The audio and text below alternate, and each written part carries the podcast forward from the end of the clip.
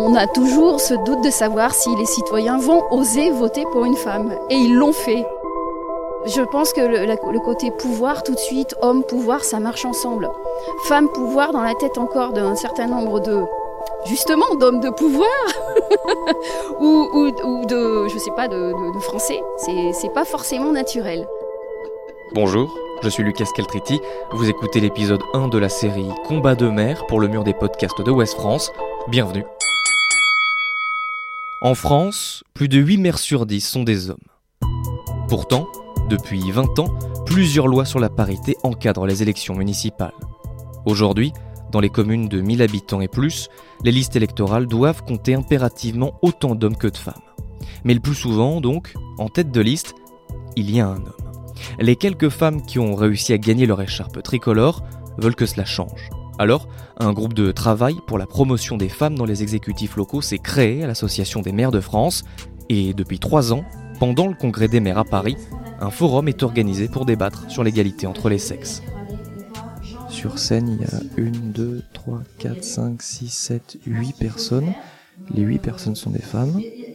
Sur la scène, il y a des maires, il y a des, euh, des conseillères municipales, il y a également une femme qui est du CSA, il y a une sociologue.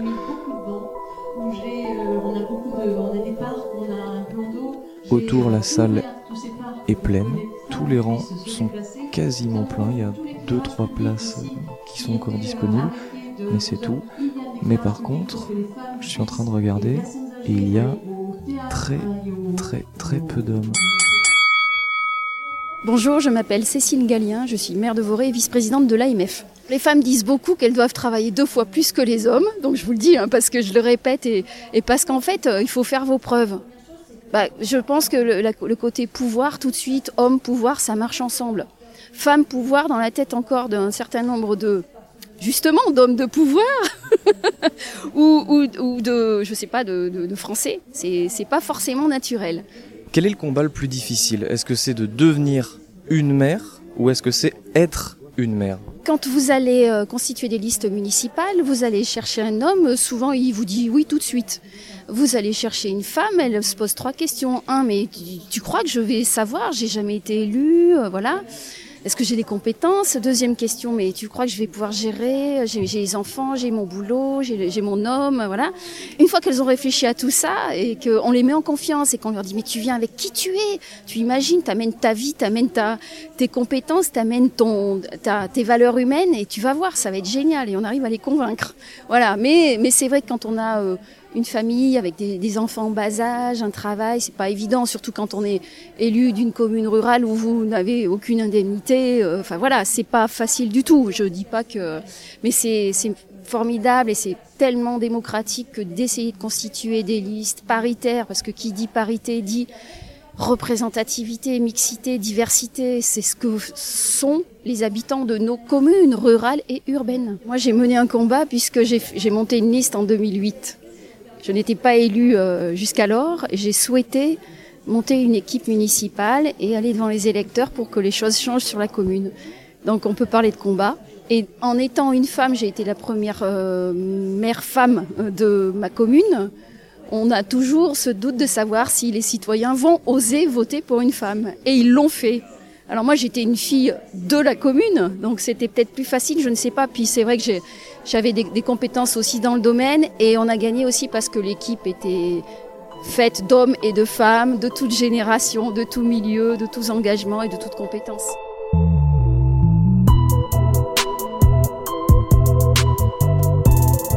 J'ai subi plus de misogynie de la part euh, d'hommes de pouvoir locaux, je précise, que de la part des citoyens, hommes et femmes.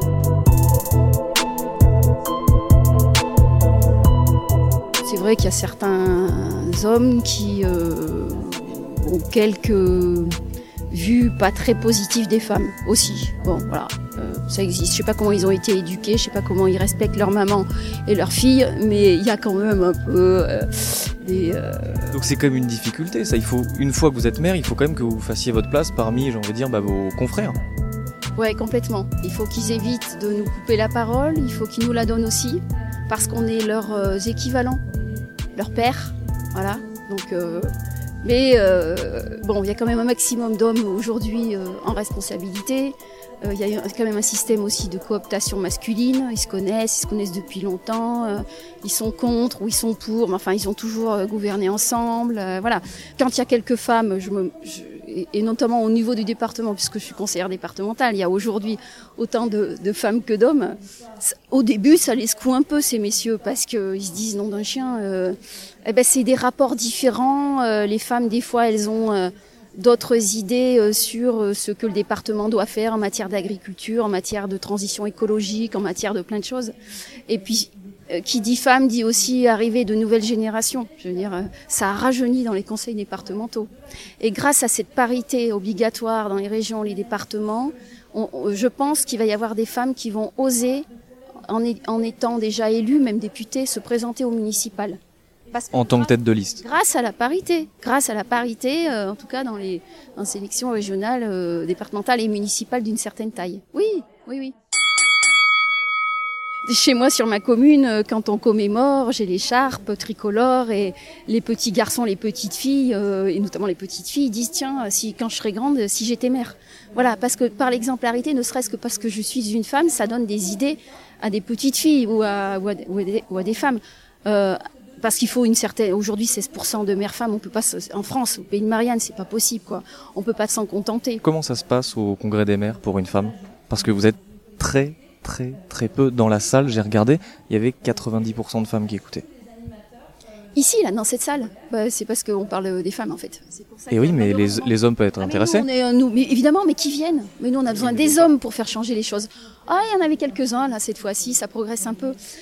Euh, comment ça se passe à l'AMF Bon, moi, je suis vice-présidente de l'AMF, donc quelque part, euh, François Barouin a aussi choisi des femmes, donc c'est plutôt pas mal. c'est vrai qu'on est, on est minoritaire, forcément. Mais euh, ça progresse et euh, bon, euh, mener ce combat. Il y a deux ans, quand on a monté le, 11, le centième congrès des maires, on a dit à François et André, oh là messieurs, vous savez qu'il y a des, des mères femmes en France? Euh, et donc on a créé en fait ce groupe de travail, on a créé le premier forum a en, voilà, pour le centième, le centième, moi j'y comptais, hein, qu'on parle des femmes aussi. Donc on a fait ça et je pense que la cause progresse, voilà. Et puis en plus, euh, quand on est aujourd'hui confronté à, une, à des violences, euh, enfin des féminicides qui n'arrêtent pas d'augmenter en nombre, ça veut dire que la société est quelque part un peu, un peu malade aussi. Donc on ne peut pas, euh, nous élus responsables publics, euh, se, se cacher ou ne pas voir ce problème euh, majeur de, des violences en fait. Hein. Euh, et donc on, on, se doit de, de s'engager pour ces causes. Tout à l'heure, il y a un chiffre terrible qui a été prononcé. La, la deuxième peur, après la peur de la mort, c'est la peur de la parole. Et c'est vrai. Moi, j'étais timide à l'école, en fait, à la petite école. Et euh, petit à petit, on prend des risques. Faut prendre des risques aussi quand on est femme.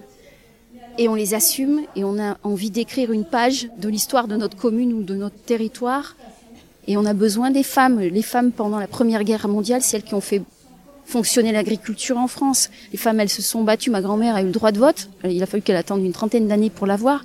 Et maman, son premier chéquier. Enfin, je veux dire, c'est bon. Euh, aujourd'hui, euh, la nation euh, a besoin des, des femmes. Donc, allez-y, mesdames.